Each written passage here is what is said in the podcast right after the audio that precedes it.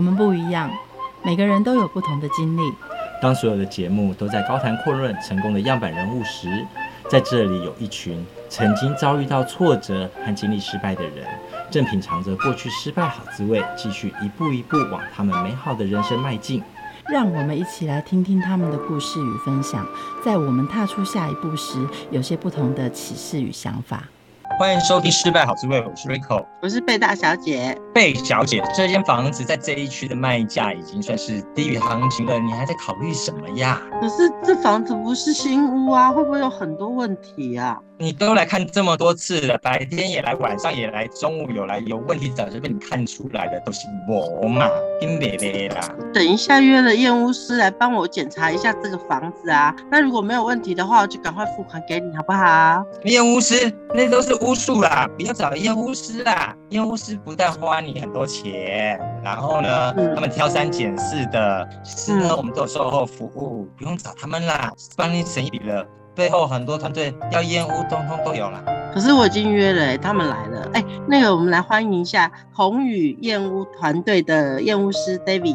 大家好，我是燕屋师宏宇燕屋的团队 David。帮我看一下有什么问题？呃，你要看什么？你要看什么？看什么？看什么？有什么好？我们主要一个房子。有五大的问题，最重要的五大问题。第一个呢，就是地排的水孔的堵塞，那让你入住进去之后，水不会倒灌，或是水排不出去。第二个呢，就是我的这个墙面批土不平。这些水孔阻塞应该都是旧屋才有这问题吧？新屋新大楼有什么好阻塞的？都是应该就做好嘛？有没有你验，它都得做好。新城屋其实水管堵塞也是蛮常见的问题，就是常常工人在施工完之后，在你家的预测洗他自己的工具，洗的这些工具呢，上面都有一些残留的一些水泥啊，或是胶条啊，或是一些材料啊，他洗一洗就直接往你家的地排倒进去啦。哦，要修，还有烟蒂、烟屁股。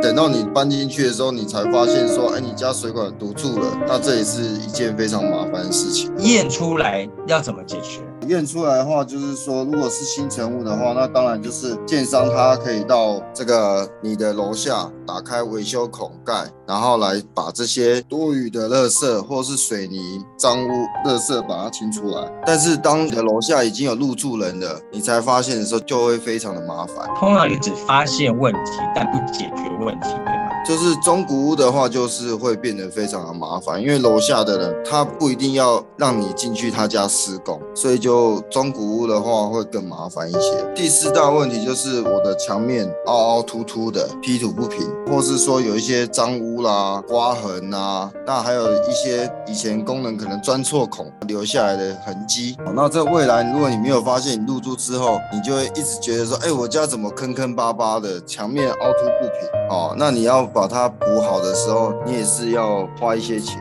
嗯，这应该是设计师监工的问题吧？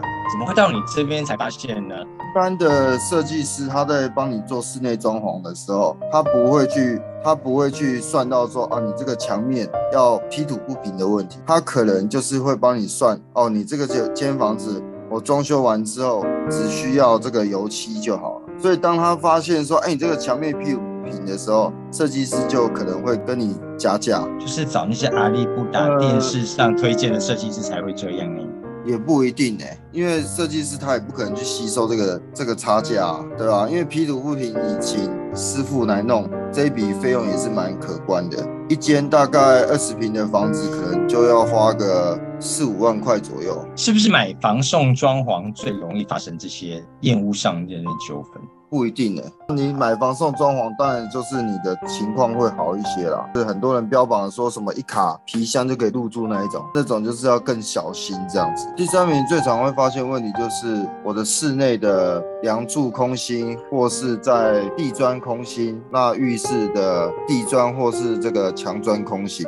那这个空心呢是怎么造成的？就是说我在工人在施工的时候，我的砂浆没有涂的均匀，或是说我施工速度太快。那我在涂抹这些水泥啊，或是砂浆的时候，我涂的整片的这个瓷砖，我不是涂得很均匀，我可能只有涂中间一点而已，然后我就给它粘上去。这个就是算施工上的一些瑕疵。所以常常有没有看过人家家里，哎，你瓷砖怎么裂？钉一些层柜板子到你的墙上的时候，有可能你的墙壁也产生了裂痕。地砖的话，就是常常说，哎，你搬一些重物啊，或是一些很重的桌子啊、椅子啊、沙发的时候，哎，你会发现，哎，你们家地砖怎么裂了？这个都是未来有可能会发生的事情。你讲得到的这些的五四三的名次里面啊，都不是我们看到装修节目啊，阿公阿嬷笑嘻嘻，然后呢，哦，这个也好，那个好漂亮，好漂亮，一般人是看不出来的呢。这个都是需要用工具来去做一些检测，不是说你用眼睛就可以看得到。对啊，再怎么挑剔的日本阿嬷，要摸一摸墙壁，摸一摸那些木头做的家具，其实。都看不出来你这些东西，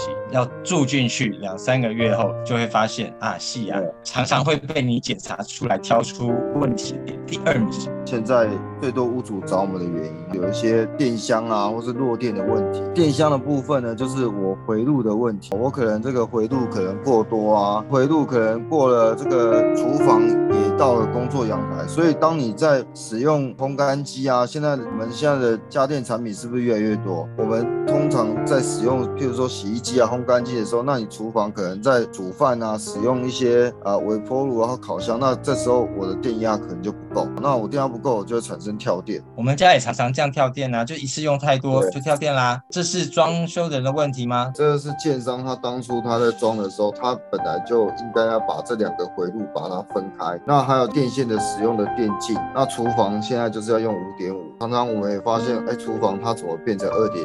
可能就是施工功能忘记把它的这个电线换成五点五。最常、最常看到令人头痛的是什么问题？第一名就是最常有客户问我们的问题，那也是房屋买卖纠纷的冠军啊，就是渗漏水的问题。因为渗漏水的原因百百种，维修。也是很多种方式，我可能就是一个天花板渗漏水，有可能从几万块到几百万都有可能。那它怎么漏的方式也很多，有可能是从墙外漏，那也有可能从管路漏，可能从管道间漏，那也有可能是楼上邻居的浴室本来它的防水层就没做好，所以漏水的方式很多种，然后维修的方式也是一门学问，也是最多屋主来找我们的原因。这个漏水几乎都是各大广告公司或者装修公司的最大头痛问题，验出来有漏水，可是你没有把它解决，解决的人就随便弄一弄，塞一塞，把它掩盖住了。我们在交屋前就是检查出来，那这样子是不是屋主他就会有一些交屋的保留款，或是说我提前发现这些问题，我们就可以坐下来好好商讨，看要怎么解决。对，而不是说我交了屋之后，我再处理这些问题，处理这些问题都是要。费时不是说我这个东西花钱一两天就可以解决，很多渗漏水问题你都是要需要大概测试个三个月到半年，那再去看说，哎，到底还没有在漏，还是漏变小了，还是变大了，哦，这都有可能。对，一旦交屋就是你自己的问题。是啊，没错啊。除了一些大品牌建商，他会用很有效率或是很快速的方式来帮你解决问题，但是一些比较小的建商，他的工班可能没有那么多，就会拖很久。那像我们社区也是啊，就是新成屋买了之后，哎，有邻居在漏水，但是他当初他就是没有找验屋公司，所以建商也是拖了半年，那说要开始。找律师啊，然后写存证信函啊，他才来帮他处理。但是这过程中心很劳累，因为你处理了半年，但是你家的漏水还没处理好，但是你人住在里面，那这是一一件非常痛苦的这个事情，因为每个人都不想要他家有漏水的情况发生嘛。那你这种职业应该是人见人爱吧？投资客也喜欢你，屋主也喜欢你，房仲也喜欢你，然后呢，卖屋买屋的都爱你，因为大家都希望你能够帮他保障。有买家的屋主。喜欢我们，我们是站在消费这一端啊，那我们就是保障消费者的权利。设计师也应该站在消费者立场，房仲也站在消费者立场，卖屋买屋不都是吗？不是大家都省心，所以应该都要找你，为什么会变成大家会躲你躲得远远的呢？因为我们做这件事情就是可以在买家还没有入住，或是我买了要租人，都是一样的哈。我们可以在交屋之前找出很多的这个房子所有的问题。我们都是做地毯式的搜索，然后其实我们的工程师也非常有经验，一看这个房子就知道说这个房子大概有哪些问题，然后他就去真实的问题把它找出来。一般的人在看房子，我相信台湾人真的是蛮喜欢买房子的哦。大部分的人看房子都是哦东看看西看看，但实际上他们没有去看到这个房子它隐藏的瑕疵是在哪里，所以当然就会发生。很多这个买卖房屋的这个纠纷的事件，很多房仲呢，他会联合投资客，投资客他不会一手得到这个买卖房屋的消息嘛，但是这个房仲呢，他会第一手拿到这个屋主他要卖的消息。通常呢，便宜的产品他根本就不会放到网络上来，那他就会马上被这个房仲或是联合这个投资客把这个房子先买走，就是用很低价的方式先把它买走。那买走了之后呢，他再把这个房子花一点钱整修，整修完之后呢，那房仲呢，这时候就再重新 PO 上网络，就是哎，我就可以卖个高价。所以最近大家应该关心房市的人都有看到哈，两年内四十五趴房地合一税的案件占比还蛮高的哈，大概三十趴。这个意思就是说，很多人就是买低高卖，他怎么卖高呢？他不可能说我一个房子到我手上来。哦，我就是随便加价就可以卖出，他一定会想办法把这个房子装潢成可能号称三百万的装潢，高级装潢。但是实际上呢，他可能是花非常少的钱来去做这个装潢，然后谎称说，哎，它是很高级的装潢，用料最好啊，什么什么的。但实际上我们去一查，才发现说，哦，它这个电线的头有换新的盖子，但是它里面的电线可能还是二十年前的电线。天花板其实也没有重新装，它只是就重新油漆一下，换个灯具，因为这些东西都是最便宜的。地砖可能原本的地砖可能情况很差，那他也把它换成这个廉价的这个塑胶木纹地板哦，看起来就就是很高级哈、哦。然后呢，这时候他可能买进哦六百万，然后他就是花个五十万、六十万重新整理一下哦，然后交给这个房仲来去卖啊。因为这个房仲跟这个投资客他可能是一人一半拥有这个房地产哦，就说哎，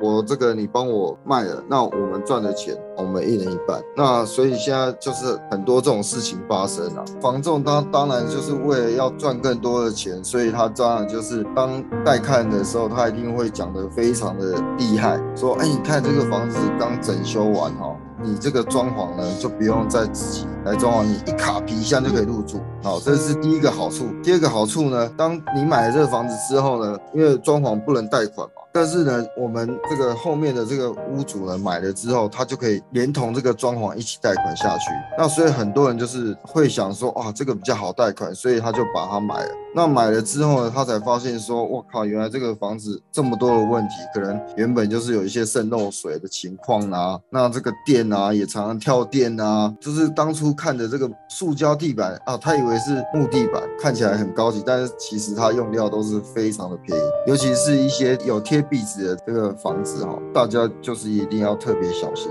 注意。屋主如果买的时候就先找你们验屋，就不会有这种好像急着想要脱手烂房屋的状况。对，其实他就可以先去了解这个房子的状况，他才知道说他要不要买，或是说他有没有被坑呐、啊。譬如说很多屋主他都会写在这个买卖契约书上，你买这房子我就送你这个沙发啊、床啊，那或是说。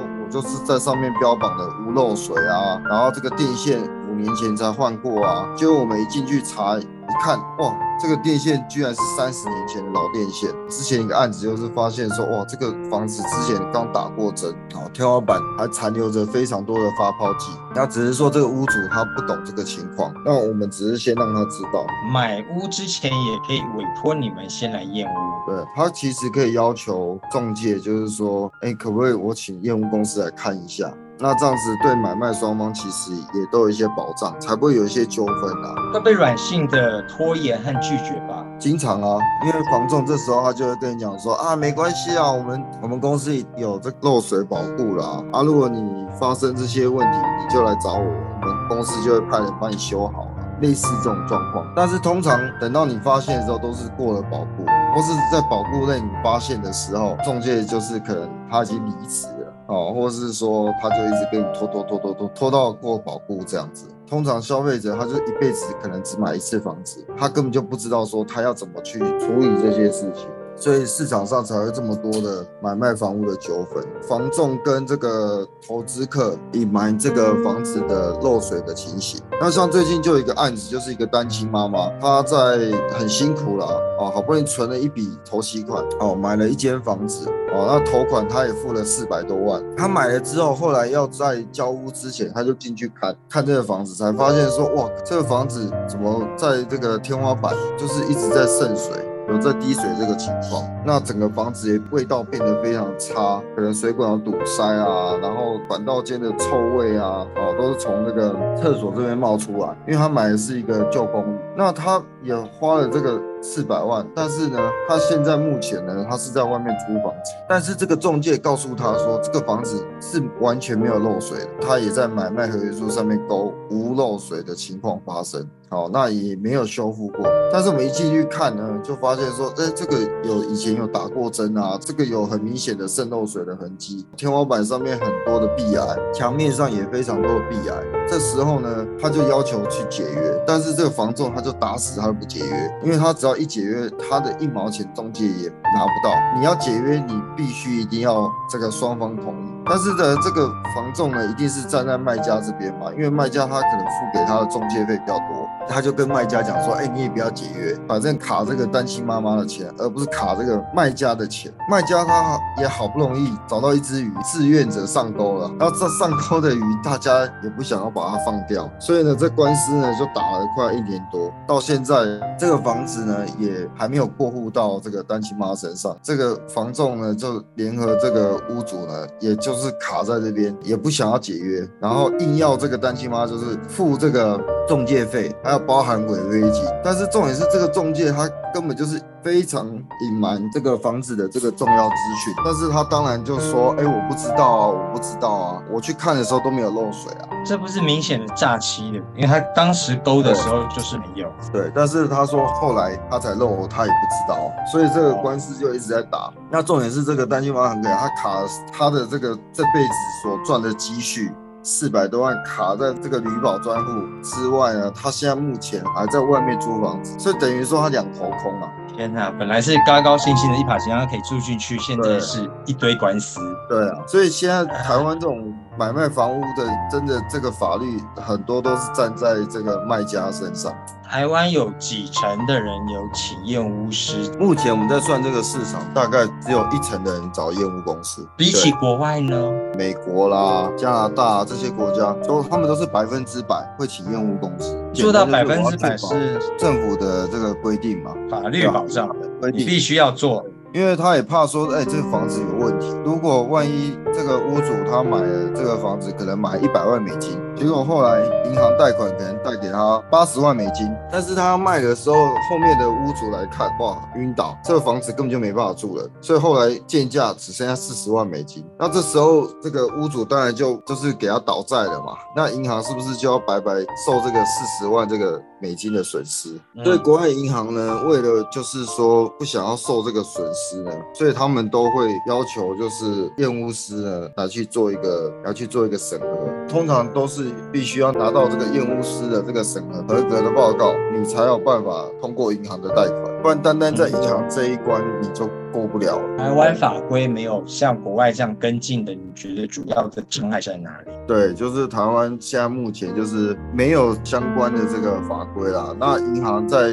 估价啊，在鉴定啊，也都是看说，哎，你这栋楼的实价登录啊，或是过去的交易量，他也不去看屋内的房况。现在的银行都已经看这些了，以前的银行还会派人去看一下，现在他们都不看。为什么美国的银行怕倒，台湾的银行不怕倒？因为台湾的房地产太蓬勃了吧，大家都是靠房地产在赚钱啊！你不觉得现在台湾年轻人都是就是能赚到钱的？从我阿公那一代啊，啊到我爸爸妈妈这一代啊，啊再到我们这一代，我们所认识到的所有的人，几乎都是靠房地产赚到钱。不管是开工厂的啦，啊不管是开公司的啦，通常都是公司都没赚钱，但是不小心买的这个房地产赚大钱。现在的情况就是这么的明显嘛。要多少年的修缮经验，或是要有哪些的专业背景，他才能当业务师？我们公司的业务师，他一定要有这个水电的这个执照跟这个相关的经验，就是他必须要在工地施作至少五年以上。好，在工地。那因为为什么要从工地找的？因为因为他在工地做，他才知道说，以他过去的经验，大家都会在哪里做出来就是有问题。这第一个。第二个，他知道怎么做，他才知道说，哦，怎么样才是对的，才是没有问题的。再来第三个呢，他一定要会懂得沟通。什么样沟通呢？就是说我们还有一个特别服务，我们验完房屋之后，我们会去跟这个屋主加上这建商或是房仲来做一个三方的说明，就是说，哎，这个地方渗漏水，这时候房仲一定会说，哪有可能？你也骗笑哎！我这时候就会拿出仪器扫给他看，你看这里就是漏水的地方，因为有透过仪器跟这些经验，才不会。让这个屋主被这些建商啊，或是说这个房仲的话术所隐瞒。找验屋师燕屋很贵吗？如何计价方式？在市场上来说，真的是便宜非常多。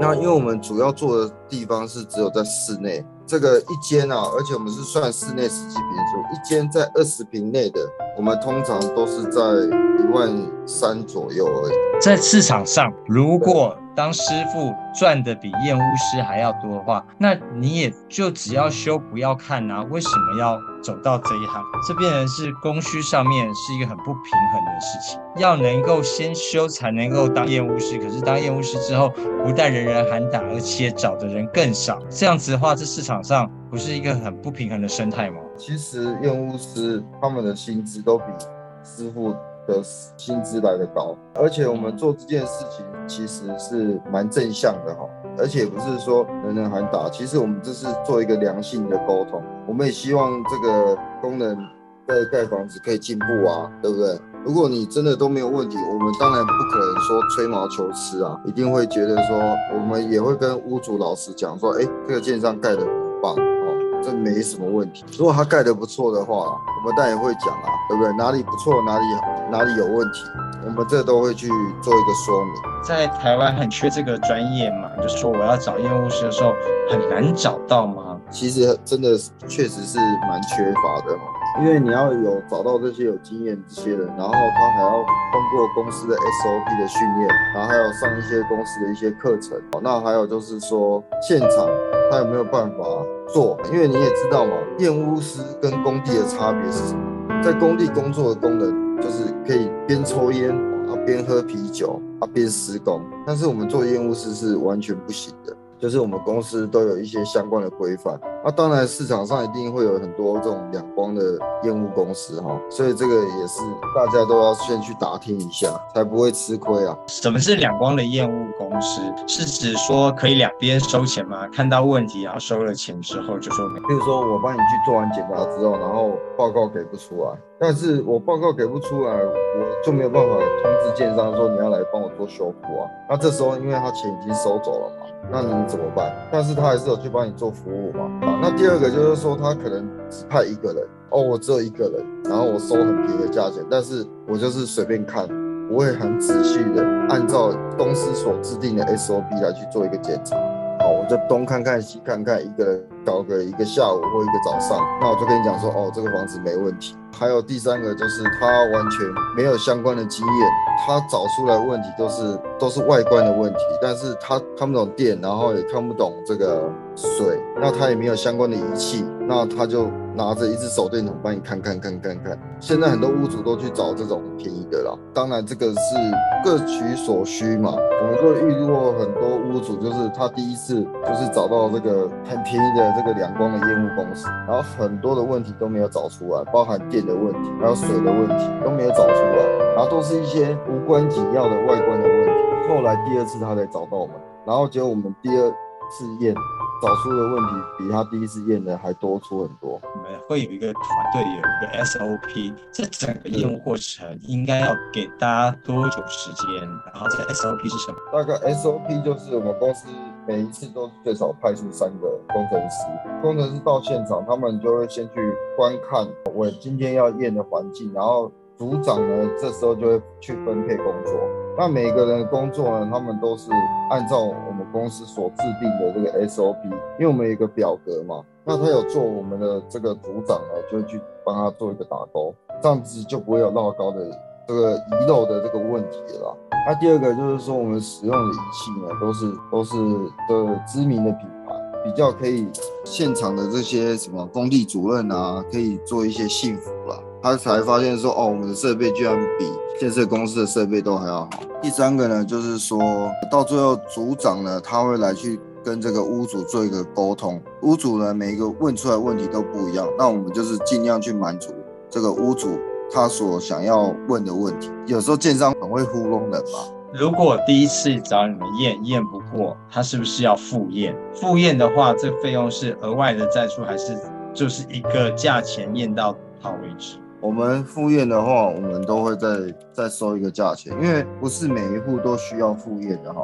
不是每一户都需要复验，因为如果有一些建商他真的盖的不错，如果都是一些外观上的瑕疵，那其实这个屋主他就会很容易就去看到，因为我们都会贴贴纸嘛，那我们报告里面也会告诉他说这个地点在哪里，那它的瑕疵是什么，我们也会做一个现场的解说。其实不是每一个屋主都需要敷衍。你们会不会像律师一样，会两造双方都要请验屋师？这没问题啊。通常如果我们这个如果验出有问题的话，我们都会有一些相关的法规啊，然后跟我们这叫事实上的证据，而不是推论上。什么叫事实上的证据呢？就是说我们这个找出问题，譬如说水泥堵塞啊，你自己看对不对？我镜头伸下去看啊，真的就堵塞了嘛？这个就是事实上的证据啊。你这玻璃裂了，就是裂了嘛？我不可能说，哎，这个我怀疑这个玻璃好像裂了哦。但是上面没有完全的裂痕，我们不会做这种事嘛，所以我们这些验屋出来的东西叫做事实上的证据，所以通常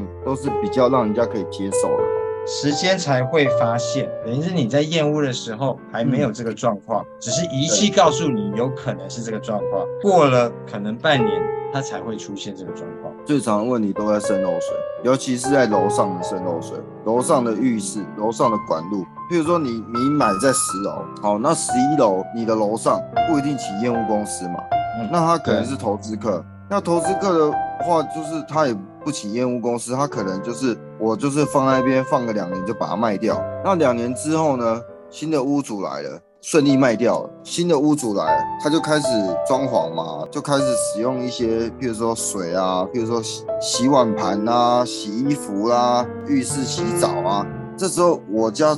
突然间天花板开始滴水，这时候你才有办法发现，因为楼上不是这个屋主的产权，我没有权利去楼上去帮他放水。或是做冲水的动作，所以通常都是这个问题点是比较经常发生的。那怎么解决呢？呃，我们这时候就是会免费给他咨询服务，就是会我们都派工，然后去帮他做一个免费的这个检查。然后再把这些数据呢，让他提供给这个建设公司。那这种问题通常都是发生在新成屋上面，中古屋就比较少，因为中古屋通常都会有人居住。我们有验过厂房，有验过办公室。办公室它主要就是去看它所有的线路，我的装潢公司有没有帮我装好。譬如说我这个位置上需要有通电，需要插座，需要有电话线，需要有网路线，这个有没有做好？而不是说等我员工进驻的时候才发现说，哎、欸，老板，我这个。网络都不通嘞，我这电话线不通，这时候我要再叫厂商来，又要等好几天的。那我这员工岂不是不用上班了吗？还有整栋的旅馆都有验过，旅馆会发生的状况跟其他有不一样吗？因为旅馆也是跟新成屋或中古屋一样嘛，它可能中间换了好几手，那换了好几手都不同的设计公司来嘛，那来了之后就是装潢的方式都不太一样，水管给你乱埋啊，排水管给你乱拉啊，就是可能五间厕所的地排给你。全部垫高，然后拉管线到同一间哦，那这时候就很容易造造成堵塞。那主要就是让这个新的这个买家可以去了解说，哎，我这栋饭店有什么问题，有什么需要注意的？那有没有渗漏水？浴室的防水有没有做？这也是蛮经常都有发生的事。最近我们也是接了一些旅馆的案件，我们就是帮他去检验所有的这个旅馆的所有的房间。那当然就是发现了一些渗漏水的问题。最后有一句话来提醒大家。